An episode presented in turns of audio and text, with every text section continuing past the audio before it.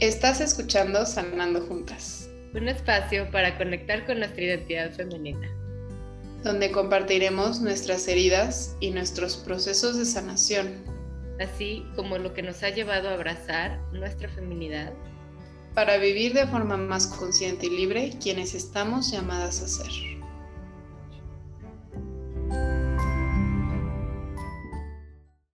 Hola, bienvenidas a este nuevo episodio de Sanando Juntas. Soy Mari Carmen Pérez, me da mucho gusto estar contigo hoy aquí para hablar de un tema fundamental cuando hablamos sobre la sanación. Y justo es el tema del el trauma psicológico. Hoy vamos a desglosar un poquito de qué se trata, cómo se origina, cómo lo podemos identificar y también cuáles son algunas de las alternativas para sanar y atender las situaciones que han sido traumáticas para nosotras. Alice, bienvenida, ¿cómo estás? Hola, Mari Carmen. Muy bien, muchas gracias. Este, contenta de que abordemos este tema porque la verdad es que en mi experiencia personal, si hubiera sabido un poquito más de este tema, por lo menos qué es y qué causa, creo que me hubiese ahorrado mucho tiempo de atención psicológica, no perdido, pero a lo mejor mal enfocado eh, para sanar cosas que, que, pues yo tengo, tenía. Entonces, eh, la verdad, espero de todo corazón que esta información que, el día de hoy vamos a desglosar te apoye a ser más compasiva contigo misma y también para saber qué caminito agarrar cuando hablamos de un proceso de, de terapia o un proceso de acompañamiento. Sí, tal cual. Creo que Digo, no sé si a ti te pasó a mí como en la carrera, estudiando psicología, nunca escuché este término, la nunca. verdad. O sea, trauma psicológico. Y creo que tiene que ver con que es algo, pues, reciente, ¿no? O sea, este enfoque que se está dando a reconocer el, el trauma, em, pues es algo que no lleva muchos años, porque antes se identificaba más bien como un, este, una situación relacionada a eh, síndrome de estrés postraumático, por ejemplo. Se hablaba. Y había una liga muy directa hacia eventos traumáticos como em, situaciones de este, desastres naturales, este, trauma posguerra, eh, o hacia alguna situación como muy impactante, ¿no? Por ejemplo, un secuestro, un asalto. Sí, que tenía que ser como, o sea, que tenían que pasar cosas muy, muy, muy, muy malas para decir, ah, el trauma, ¿no? Y, y, lo notamos mucho en, en, nuestro lenguaje, ¿no? Ay, no, yo no estoy traumada, o, y, y, y de verdad, e, esta ignorancia sobre un poquito de teoría de trauma, que es lo que el día de hoy te queremos compartir, Ah, o sea, si se supone que los que tendríamos que saber de salud mental, los psicólogos, o sea, les estamos, les estamos diciendo en la carrera no nos lo dan, no nos lo dan y no íbamos en escuelas patito. Y eh, tampoco muchas veces los psiquiatras lo saben manejar o, o no lo han reconocido eh, el tema de trauma como tal fuera de eventos como muy, muy intensos y como los que dice Mari Carmen. Eh, pues claro que lo que va a ocurrir eh, es que estemos buscando soluciones y al ver que no nos funciona los, lo que nos dicen, que se supone que nos tiene que funcionar para sanar y estar bien, al ver que no hay efecto y hay recaída, pues empieza, o sea, por ejemplo, yo voy a, empiezas por sentirte como mal contigo misma, o sea, les cuento un poquito de mi historia, ¿no? Yo estuve en tres procesos de terapia eh, en diferentes momentos de mi vida. Y lo abordé con eh, un enfoque familiar sistémico, ¿no? Donde me enseñaban eh, a identificar partes de mi pasado, dinámicas familiares, en donde yo estaba repitiendo esta dinámica con, a lo mejor con mi novio o con mis amigos o en la escuela o mi familia, ¿no? Pero, ok, ya sé, y ya sé que a lo mejor la forma en la que yo veo las cosas pues no es tan de acuerdo a la realidad. Pero pues no importa, porque cuando estás ahí, cuando está sucediendo en tu presente lo que está sucediendo, ¿no? Llámese alguna pelea, llámese alguien que te me haya humillado, llámese alguna situación que le vamos a llamar disparador, ¿no? Cuando ahí había un disparador, igual por más que yo sepa que, esto no está pasando o que lo que está pasando no es tan grave, igual en mi cuerpo yo lo siento y me duele y, el sufrimiento no me lo estoy imaginando, ¿no? O sea, duele y duele muchísimo. Eso pasaba, ¿no? Ah, mira, o sea, lógicamente eh, tu percepción está errada. Pero yo siento muchísimo sufrimiento, muchísimo sufrimiento porque se activaron mis heridas sin yo darme cuenta que pues, son mis heridas, ¿no? Hasta terminas victimizándote, o sea, me termino sintiendo mucho peor porque ya sé que no es real, ¿no? O sea, ya sé que la percepción es real, que se supone que el sufrimiento no es real, y aún así me duele muchísimo, y aún así a lo mejor se activan en ese momento pensamientos de no soy amada, en mi caso, ¿no? O no soy suficiente, o no soy capaz o sea, yo iba con vergüenza con mi psicóloga la siguiente semana porque yo ya sabía que a lo mejor el pancho que hice, no, o sea, el, todo lo que hice estaba mal porque, ay, Alicia, ay, ¿cómo se te olvidó, no? Lo que habíamos, este, entonces, para mí, conocer de, eh, de heridas y conocer de cómo funciona el trauma, la verdad fue un gran, gran, gran alivio. Eh, me hizo mirarme con muchísima compasión y yo creo que tú también lo notas con tus pacientes, ¿no? Cuando les comentas, esta forma en la que estás reaccionando en realidad solo es una estrategia de tu cuerpo de supervivencia y es porque hay algo ahí en el pasado que no ha permitido que se desactive ese botón de supervivencia.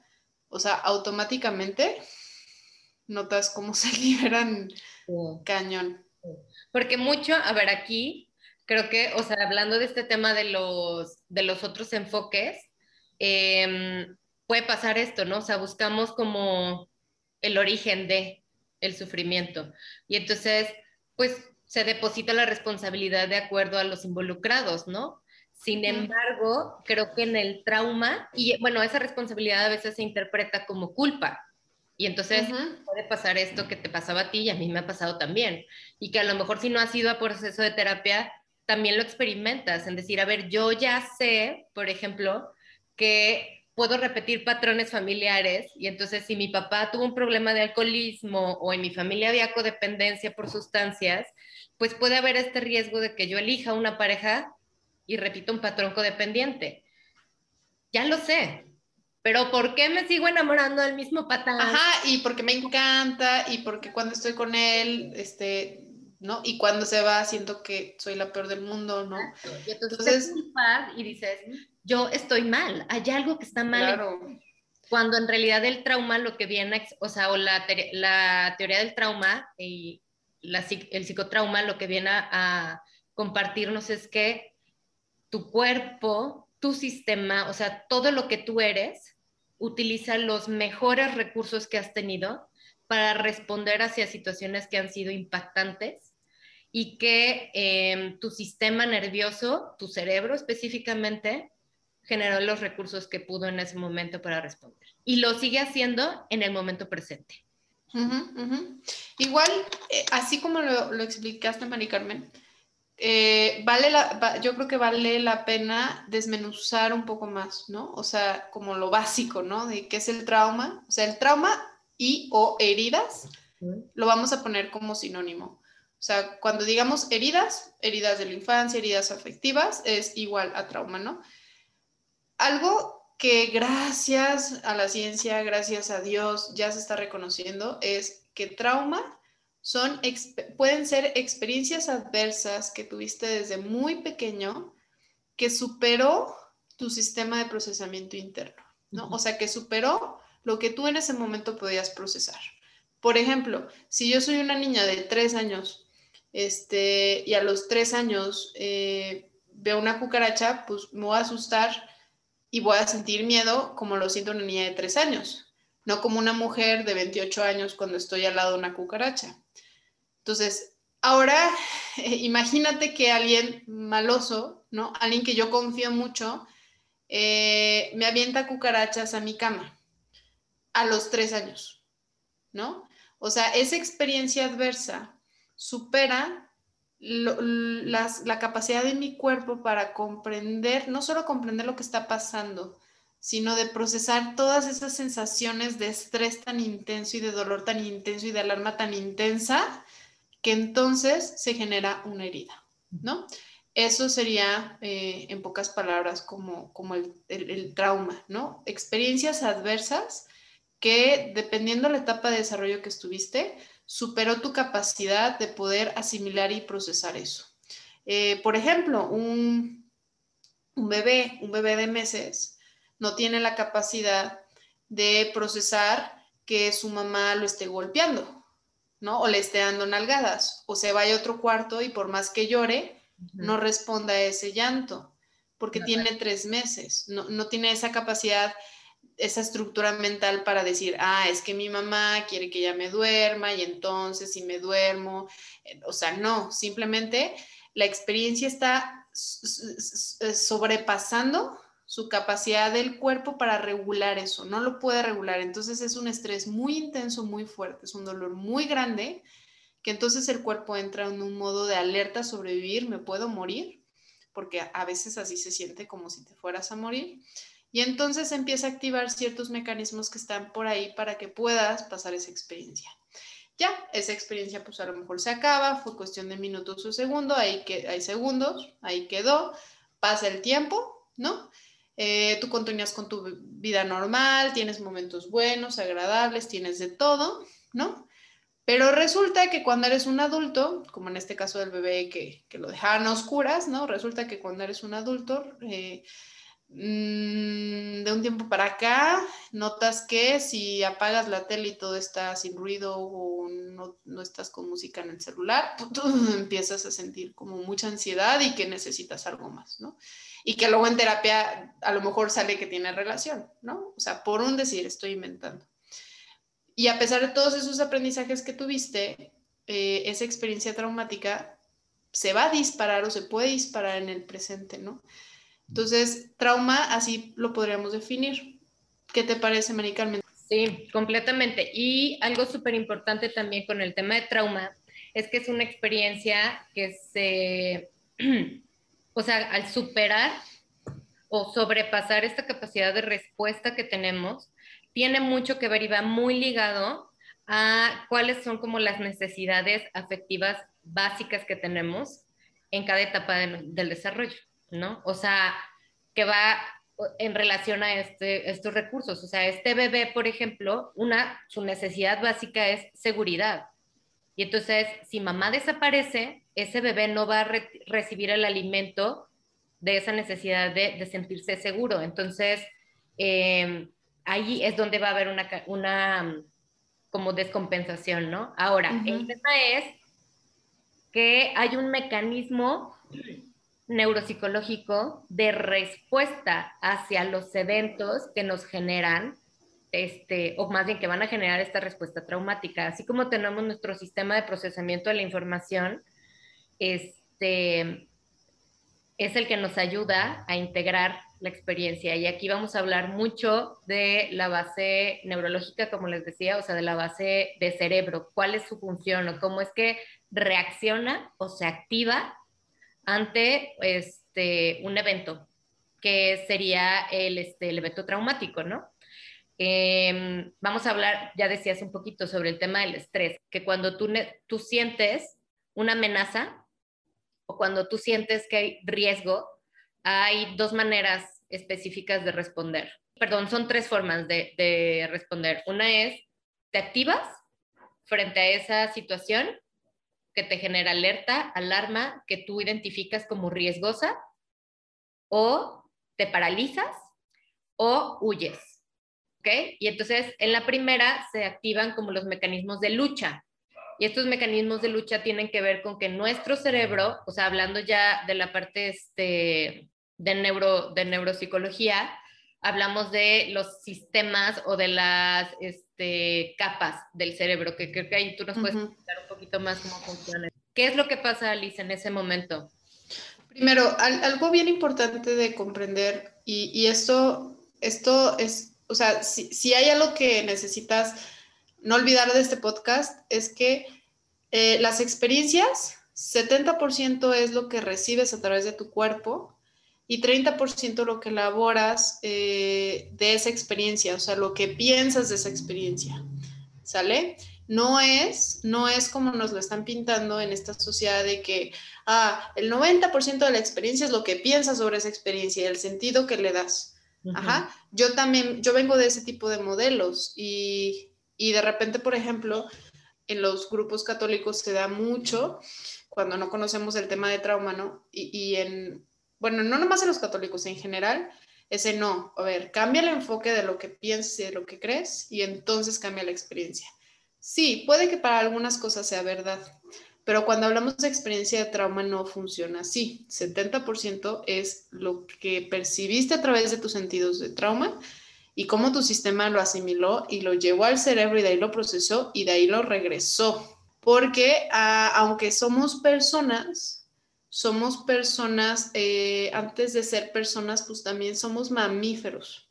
Entonces, la respuesta al trauma va a ser muy similar a la de un mamífero. Entonces, ¿qué hace el trauma? Igual, yo puedo procesar un 100%, ¿no? Tengo la capacidad de procesar un 100, pero el trauma es un 500%. El trauma es, la experiencia es rebasante, rebasante lo que ocurre.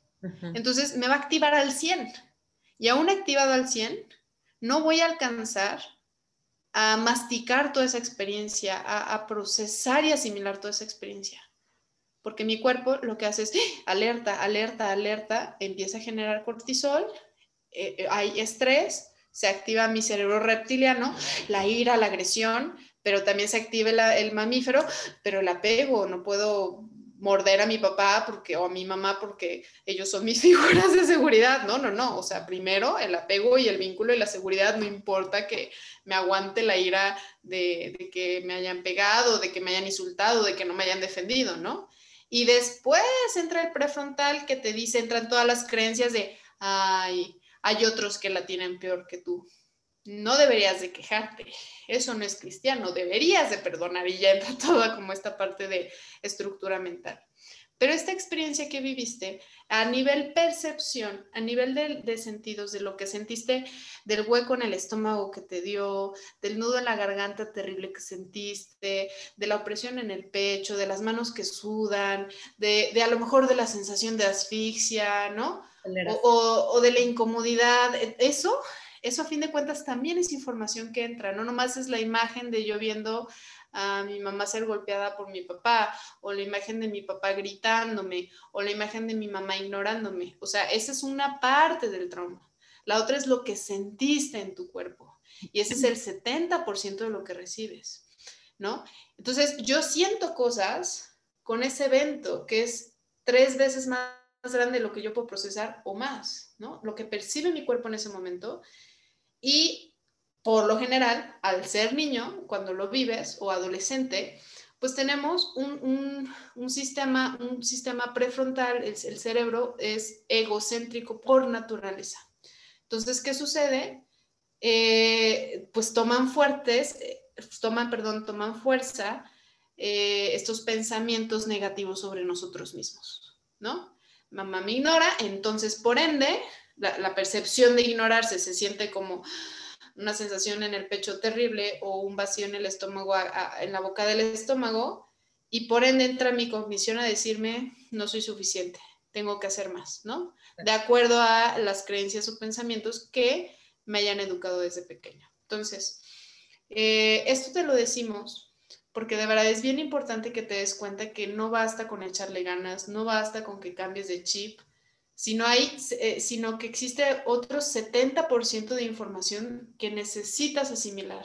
Asimilar ese nudo a la garganta, porque luego pasa, ¿no? Sucesos similares, que obviamente a lo mejor no se te va a venir la imagen del trauma en ese momento, pero a lo mejor este, yo estoy en, con mi pareja, ¿no? Me estoy discutiendo con mi pareja y de repente mi pareja eh, voltea para otro lado y ya no quiere discutir conmigo y se va y por mi, herida eso se convierte en un disparador y entonces yo empiezo a sentir terriblemente, a lo mejor una incomodidad en el, abdomen o en el pecho y empieza la creencia de no soy importante. Y eso obviamente hace que haga o no haga cosas que empeoren esta situación con, con mi pareja, ¿no? Esa sensación necesita ser sanada y asimilada porque de otra manera va a seguir pasando Claro. El tema es, o sea, tenemos, o sea, justo este tema de la activación se da porque es una activación autónoma, o sea, no depende de que tú digas o de que tú quieras como decir, yo ya sé que soy importante, yo ya este, he ido a 5.000 cursos de coaching o yo ya he hecho 50 este, afirmaciones o todos los días hago una oración, trabajo, sé cuál es mi dignidad. No, o sea, esto es autónomo porque tiene que ver con este sistema de respuesta, de protección, que justamente se da en esta capa del cerebro y que se activa frente a la amenaza. O sea, y lo que sucede, aquí creo que es súper importante hacer esa aclaración, este, Alice, del tema de cómo se activa nuestro cerebro y genera la respuesta de estrés frente a una situación. Y es que el, tú percibes la amenaza o el riesgo, ¿no? Y entonces se activa eh, la glándula pituitaria y la glándula pituitaria lo que va a hacer es mandar información hacia los demás órganos de tu cuerpo para decir, oye, es tiempo de salir corriendo, o oye, es tiempo de que te paralices. Y, a ver, no sé si ustedes han oído historias, por ejemplo, de personas que te dicen, si te encuentras con un oso, quédate parada o tírate al piso como si estuvieras muerto. Hay esta respuesta en mamíferos que llegan incluso a bajar tanto su, su ritmo cardíaco y su respiración como un mecanismo de protección. ¿Ok? Entonces, otro es que se active eh, las pulsaciones, que se lleve, llegue la sangre hasta hacia, tus pies, a tus extremidades, a tus manos. Eso es porque se manda información de la, de la pituitaria hacia los, los adrenales.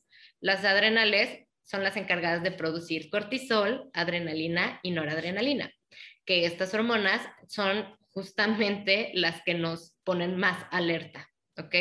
Ahora, ¿qué pasa si tú vives un evento muy intenso o muy traumático. Tu respuesta de estrés va a ser, a lo mejor, más bien va a, ser sobrepasada por este evento traumático.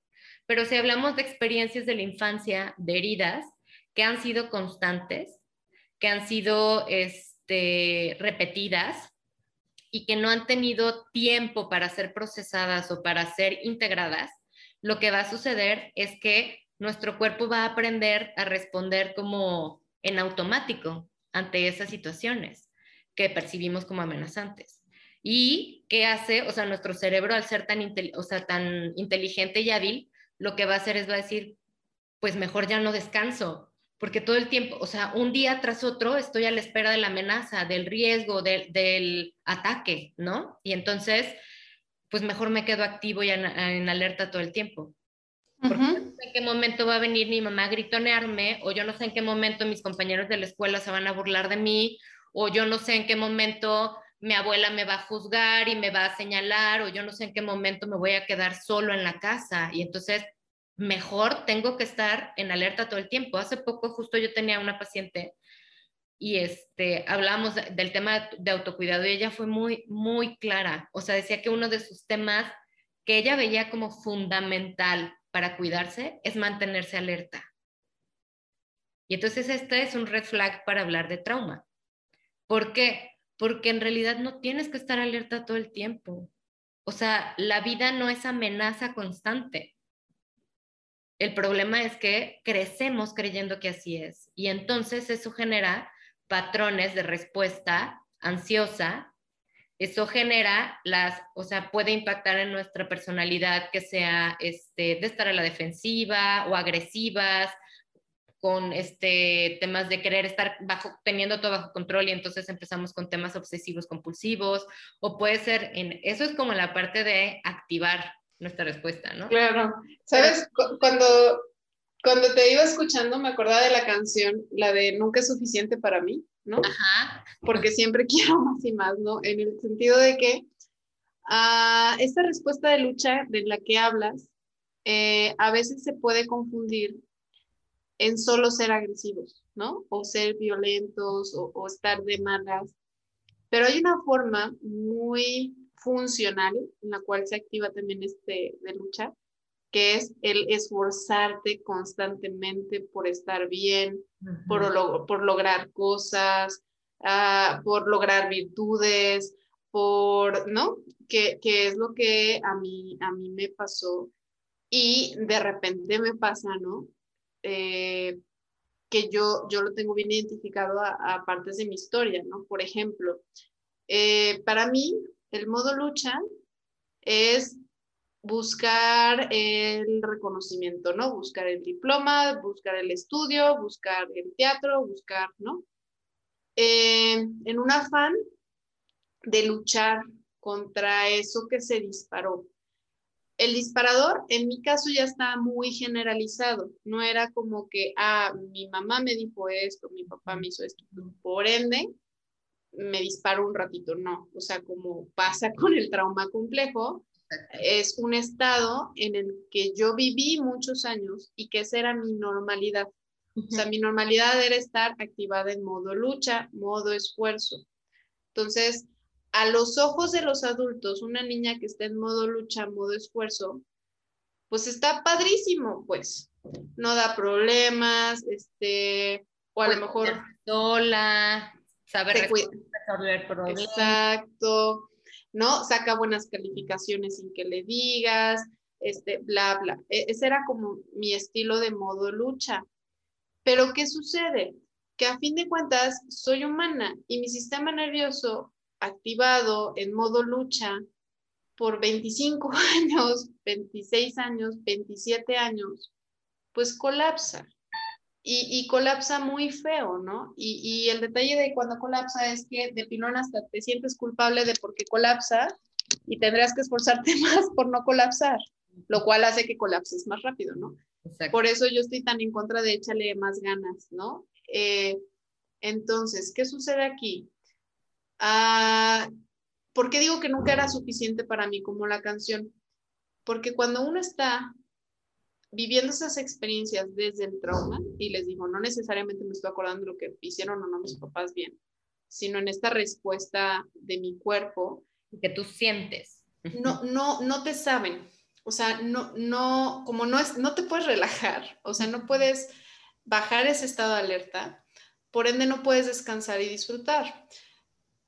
La paz y la alegría por ejemplo, estas emociones de paz, de alegría, de tranquilidad, son de las emociones más vulnerables que existen. Que como bien mencionabas al inicio, Mari Carmen, eh, es importante el tema de la seguridad. Hasta que yo me siento segura, por ende tranquila, puedo sentirme alegre y satisfecha, feliz y satisfecha. ¿No? Eh, a nivel emocional, no me refiero a nivel filosófico, porque a lo mejor a nivel espiritual yo me sentía muy feliz y satisfecha, pero me refiero a, la parte experiencia corporal, ¿no? Entonces, ¿qué sucede? Ya logré tal cosa, pero sigo en estado de alerta, porque aunque logre tal diploma, tal mención, ahí sigue el trauma complejo. tal vez se me calme un ratito, pero va a subir luego, luego. Y por ende yo voy a seguir buscando el sentirme feliz y satisfecha en modo lucha, luchando más. Y entre más lucho, más me activo. Y entre más me activo, menos feliz y satisfecha me siento, menos alegre y menos tranquila. Por eso entramos en esa paradoja de la búsqueda de la tranquilidad y la felicidad, esforzándonos. Por eso yo le digo tanto a mis pacientes, deja de esforzarte. Oye, pero es que no soy suficiente, deja de esforzarte. Es que quiero ser, es que quiero ser mejor hija y o mejor esposa y por ende ya me voy a sentir en paz conmigo misma. No va a suceder. ¿Estás en modo alerta?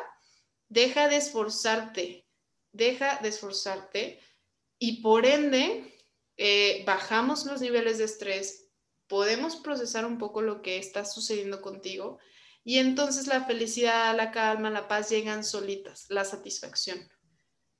Creo que aquí algo súper importante es, o sea, en esta activación que hay de tu pituitaria o hipófisis, que es lo mismo, este, y de esta comunicación hormonal que tiene hacia tu cuerpo, o sea, tu cuerpo manifiesta esa respuesta frente al estrés, ¿no? Y entonces activa, como les decía, la glándula adrenal, pero también activa otras áreas u otras glándulas. Y entonces ahí también entramos en el tema de porque tenemos como personalidades ansiosas o estamos, y se vuelve, vamos a decirlo así, como tu gasolina. Y entonces al final tu gasolina, tus niveles, es como el yo sé que así funciona, ¿sabes? Es como prender el coche. Y hay veces que la glándula pituitaria se queda activada y estimulada cuando no es necesario que esté activada. O sea, ¿por qué tienes, ¿por qué tienes que estar en alerta si no hay riesgo, si no hay peligro, si no hay amenaza? Es momento de disfrutar, de descansar, pero tú te sigues sintiendo así. O cuando lo experimentas, empiezas a sentir miedo, te desconoces, te despersonalizas y entonces, ¿qué pasa? Que este, pues sí, o sea, que tenemos esta, ¿cómo se dice? Estos choques, ¿no? De decir, no, estoy perdiendo el control, esto no me gusta. Esa es una. Y por otro lado, o sea, en el tema ya de la hipoactivación o de no responder en modo lucha, sino en, modo como de defensa, que sería como el, este, el no moverme, se manifiesta mucho en pues cuadros depresivos, en, en este, ¿cómo se dice? Sí, en actitudes. ajá, como la desesperanza, por ejemplo. Químicamente sucede, porque es como, pues mejor no me esfuerzo, mejor no le echo ganas y ya sé que no lo consigo. Con esto es suficiente. O sea, incluso, por ejemplo, pensando en el tema de reconocimiento, de validación, de aceptación, este, si yo no lo tengo y lo tuve a lo mejor por algo que hice, aunque sea, por ejemplo, lo hice mal, ¿qué va a pasar? Va a ser como, bueno, aunque sea por medio del regaño, lo recibo, ¿no? Y entonces, no es como que lo elijas conscientemente, pero a lo mejor ahí empiezan estas conductas que son problemáticas como para buscar o recibir la atención, o a lo mejor la enfermedad, muchas veces también los patrones de enfermedad o de, de, sobre todo enfermedades crónicas o de sistema inmune están muy relacionadas con experiencias de trauma, porque al final Recuerden, química en nuestro cuerpo, respuesta de cuidado, respuesta de, salud. Y entonces, este, pues pueden estar manifestadas ahí, ¿no? Em, otra cosa importante que quisiera decir es que ciertamente, o sea, el trauma se manifiesta en este tipo de experiencias y mucho lo vamos a ver cuando, o sea, tú lo vuelves a sentir, pero ¿qué tal si no lo sientes? Y está la, tercera, que es la de huir. Y entonces es la despersonalización o es la disociación, hablada como más en término este, médico, ¿no? O sea, te separas de ti mismo de alguna manera porque es tan doloroso y tan impactante la experiencia que tu cerebro dice, mejor no. O sea, ni siquiera conectamos con eso. Y entonces se puede manifestar en personas que no tengan como tanta capacidad para este, identificar síntomas, sensaciones, emociones, para eh, no llevar como un continuo de este como de trabajo personal, de profundización, o que cuando se empieza a, tocar el tema ya relacionado a la herida, ¡pum! O sea, te disocias, como que te sales de ti mismo porque no puedes con eso. Y es una respuesta adaptativa, vamos a ponerlo así o fue una respuesta adaptativa, pero ahora ya no lo es. Y entonces también ahí entran muchas veces, eh, bueno, el trauma se manifiesta en nuestras conductas. Y entonces, por ejemplo, puede ser conductas de riesgo. Ya vimos, ¿no? Las conductas ansiosas por un lado, las conductas depresivas, pero también conductas de riesgo, como decir, necesito estar en continua activación de adrenalina, de cortisol, de estrés, y entonces puede ser que empiece, o sea, por eso hay estudios que reconocen como o que ven la relación entre personas que en la vida infantil tuvieron experiencias traumáticas y que de adultos son personas que tienen más riesgo de este consumo de sustancias o que son personas que tienen índices o que sean violentos o que estén en relaciones violentas, que tengan inestabilidad en, este, en sus ambientes laborales o de amistades familiares, este, porque de alguna manera eso, o sea, esa no integración de la experiencia o ese rebasamiento que tuvieron, se va a manifestar en esas áreas también, ¿no? totalmente, totalmente. Y aquí volvemos al, al tema de la experiencia.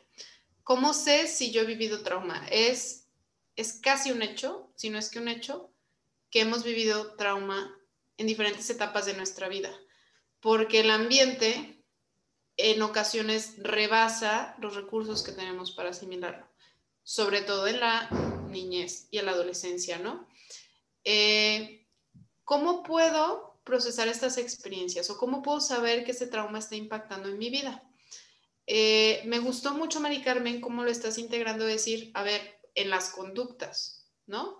Por ejemplo, mm, yo noto en mí que digo, ah, estoy súper bien, ya superé temas de abandono paterno o de rechazo de mi mamá o de desconexión un poco de mis papás, estoy súper bien, ¿no? Pero duermo mal, como mal, nunca hago ejercicio, eh, me la paso en excesos, pues por más que yo en mi experiencia subjetiva estoy bien y estoy contenta, la realidad es que ahí se está presentando una desconexión entre lo que está, estoy percibiendo en mi cerebro y lo que está resintiendo mi cuerpo.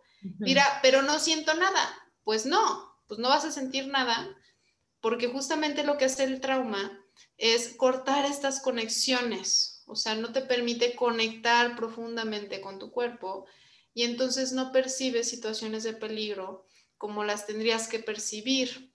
O sea, no solo es, ya vimos, percibir todo como alerta o peligro, sino también ocurre lo contrario, situaciones que te hacen daño, no las percibes como tal.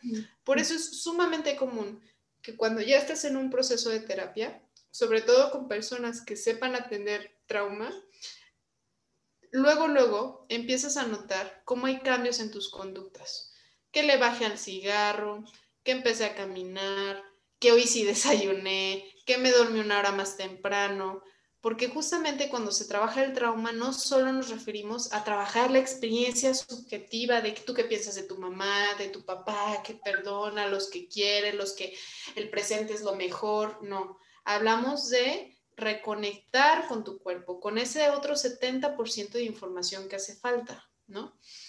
Y que notes eh, los beneficios de que este, estos botones de alerta de pánico se empiecen a desactivar.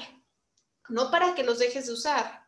Evidentemente en el futuro los necesitarás porque, porque pues, siempre hay cosas que puedan pasar, pero sí que puedas estar en un estado, digamos, lo más equilibrado, más estable posible para que cuando necesites estos recursos por ejemplo, de alejarte de personas que se hacen daño, que podría ser el evitativo, pues se active adecuadamente, ¿no? O cuando necesite acercarme y entonces generar más vínculo con lo que me está generando estrés, ya sea mi pareja o mis hijos, lo pueda hacer de manera adecuada, ¿no? Eso es lo que queremos, no que eh, me sienta súper avergonzada porque le pedí perdón al que no le tenía que pedir perdón o porque huí cuando no tenía que huir. Son recursos y son recursos que siempre van a estar ahí para ti. De hecho, no sé, ¿tú qué opinas, Mari Carmen?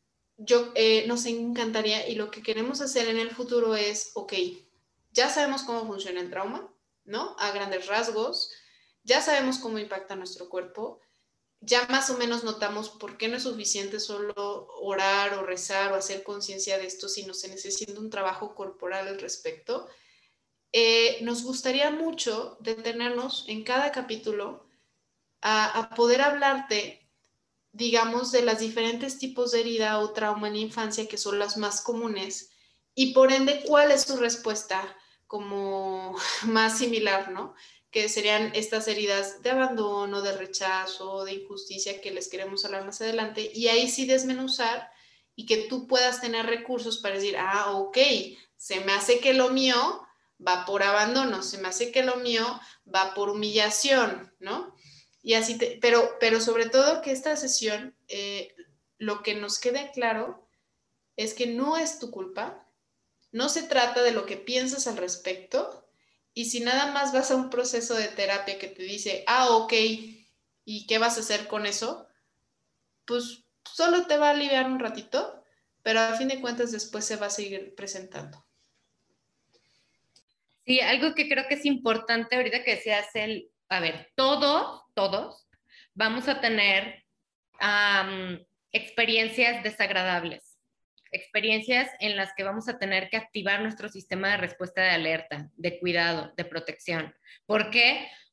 pues porque es parte de nosotros. O sea, si no, ¿para qué estaría? ¿Sabes? O sea, no, no solo existe para traumarnos, pues, se existe para responder ante la... El tema es cuando este, estas experiencias son, o sea, se conjuntan o son demasiado impactantes. Ahí hay un punto importante, o sea, el, trauma con T mayúscula, como se habla dentro del área de psicotrauma, es este evento único traumático que fue impactante y que sobrepasó nuestra capacidad de procesamiento. Y el trauma con T minúscula son el conjunto de experiencias que vivimos y que han sido constantes y repetitivas que han sobrepasado nuestra posibilidad de reprocesar, ¿ok?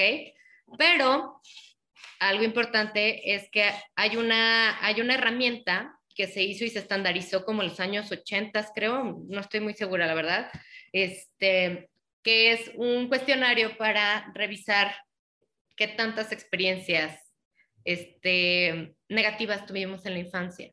Y a partir de ahí, esta herramienta nos sirve a nosotros para poder identificar si nuestras experiencias podrían estar generando un cuadro de trauma o si solamente es esa experiencia única, exclusiva y este, aislada, ¿no?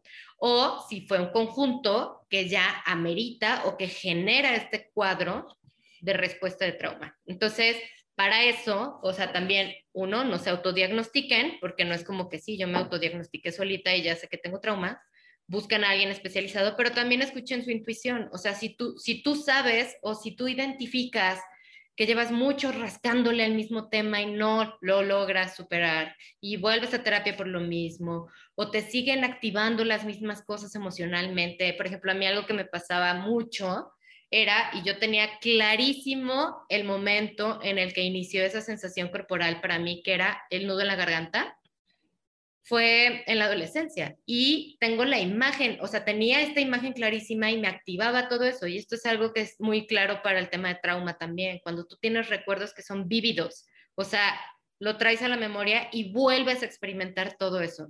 O sucede una cosa parecida y vuelves a experimentar todo eso, ahí está la memoria de tu cuerpo que habla de que esa experiencia sobrepasó. Y entonces yo lo volví a sentir ese nudo en la garganta y era horrible. Y yo decía, pero por más que respiro, por más que trago saliva, por más que ya me autoterapia y todo, ahí sigue hasta que lo trabajé con uno de los abordajes, que es la terapia EMDR, que también hablaremos más adelante de ella, este, se fue, porque se integró. Pero porque claro, porque le diste la oportunidad a tu cuerpo de irlo ir digiriendo esa experiencia, ¿no? cosa que es tan, tan importante este, buscar. Eh, yo, yo lo único que agregaría para terminar el día de hoy es, primero, mm, todo sirve, o sea, en el sentido de que claro que sirve lo que has leído, claro que sirve lo que has estudiado, claro que sirve en esos momentos de oración, claro que sirve eh, otros modelos de terapia que has tenido, ¿no? Todo eso va formando algo que se llaman redes de memoria de aprendizaje, ¿no? Claro que sirve, en mi caso, claro que sirvió de estas experiencias agradables, de éxito, de logro, ¿no? Y, también de dolor. Y solo que ah, también existe otra red que se llama red de memorias patógenas, que son estas redes de, de trauma, que no están conectadas con mis redes de aprendizaje.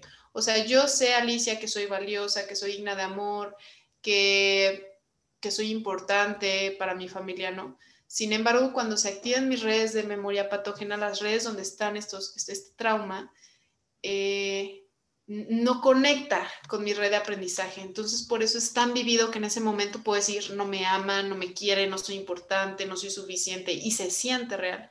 Entonces, justamente, búscate un proceso donde te sepan cómo integrar estas dos redes, ¿no? Donde yo a lo mejor esté experimentando una situación estresante para mí, pero eh, cuando experimento el yo no soy suficiente, eh, empieza a ligarse con mis redes de memoria de aprendizaje y diga, mm, ok, a lo mejor en este momento no me siento suficiente, pero lo soy y lo percibo. O sea, lo más importante de todo esto es que lo sientas real en tu cuerpo, que no tengas que convencer a tu corazón de una cosa y a tu cuerpo del otro, sino que se puede ir integrando, ¿no? Y nada más aclarar que cuando decimos sistema de procesamiento interno, nos referimos a tu sistema nervioso, a tu cerebro, ¿no? cerebro y sistema nervioso que está conectada con tu percepción en tu cuerpo eh, y cómo este sistema es capaz de procesar nuevamente esta experiencia. Lo padre del, tema de trauma es que mm, tenemos esta gran capacidad, se llama plasticidad neuronal, que es la capacidad de nuestro cerebro de generar nuevas conexiones de aprendizaje. ¿no? Entonces, aunque yo en ese momento no tuve las herramientas para procesar, ahora sí las tengo. Si de tres añitos yo no pude procesar el abandono o el rechazo, bueno, a los 30 puede que ya puede y, y lo voy a lograr y entonces el sistema de procesamiento interno es mucho más maduro y con ciertas estrategias puedo procesarlo y sanar. Así es. De hecho, bueno, para ir cerrando, como les decíamos en cada capítulo, nuestra intención es poder dejarte algo práctico que hacer para este, ir trabajándolo. Y entonces queremos invitarte a que te des un espacio de tiempo para que tú puedas hacer una lista de tus experiencias de vida en las que tú identificas que ha habido un impacto importante, ¿ok? Y que ese impacto también se ha generado a nivel corporal. Esto es fundamental, de acuerdo a lo que decía Alicia, o sea, del 70% de esta experiencia corporal. Y bueno, te damos algunas pautas, o sea, algunas de las situaciones que pueden generar un trauma son la dinámica familiar en la que estabas, la circunstancia social que se vivía en, tu ciudad, en tu país, la realidad económica, la dinámica que tenías de relación con tus hermanos y compañeros de escuela. Si viviste temas de abandono, de abuso, de rechazo, de humillación. Em, temas, por ejemplo, también en cuanto a tu sistema de creencias en religión, que son muy importantes y también pueden generar un impacto en este psicoemocional, em, heridas o situaciones que sean repetitivas en la familia, o sea, en otras generaciones, em, porque todo esto puede dar información sobre en dónde pueden haber estado esos puntos o esos momentos que han sido traumáticos para ti. El libro de Sanando la Humanidad de Richard Cohen habla sobre la importancia de identificar estas, estos orígenes o estos puntos de, de posibles heridas. Entonces, y él habla también tal cual, de la importancia de trabajarlo a nivel corporal. Entonces, por eso es importante, date el tiempo para que mientras vas haciendo como tu línea de vida de heridas, identifiques cuáles son las que emocional o corporalmente están generando un impacto. Y si ves o consideras que es necesario buscar apoyo y acompañamiento terapéutico, te acerques a las personas eh, adecuadas para hacerlo. Y bueno, queremos cerrar este podcast por el día de hoy. Te agradecemos que nos hayas escuchado y te esperamos en el siguiente capítulo. Gracias.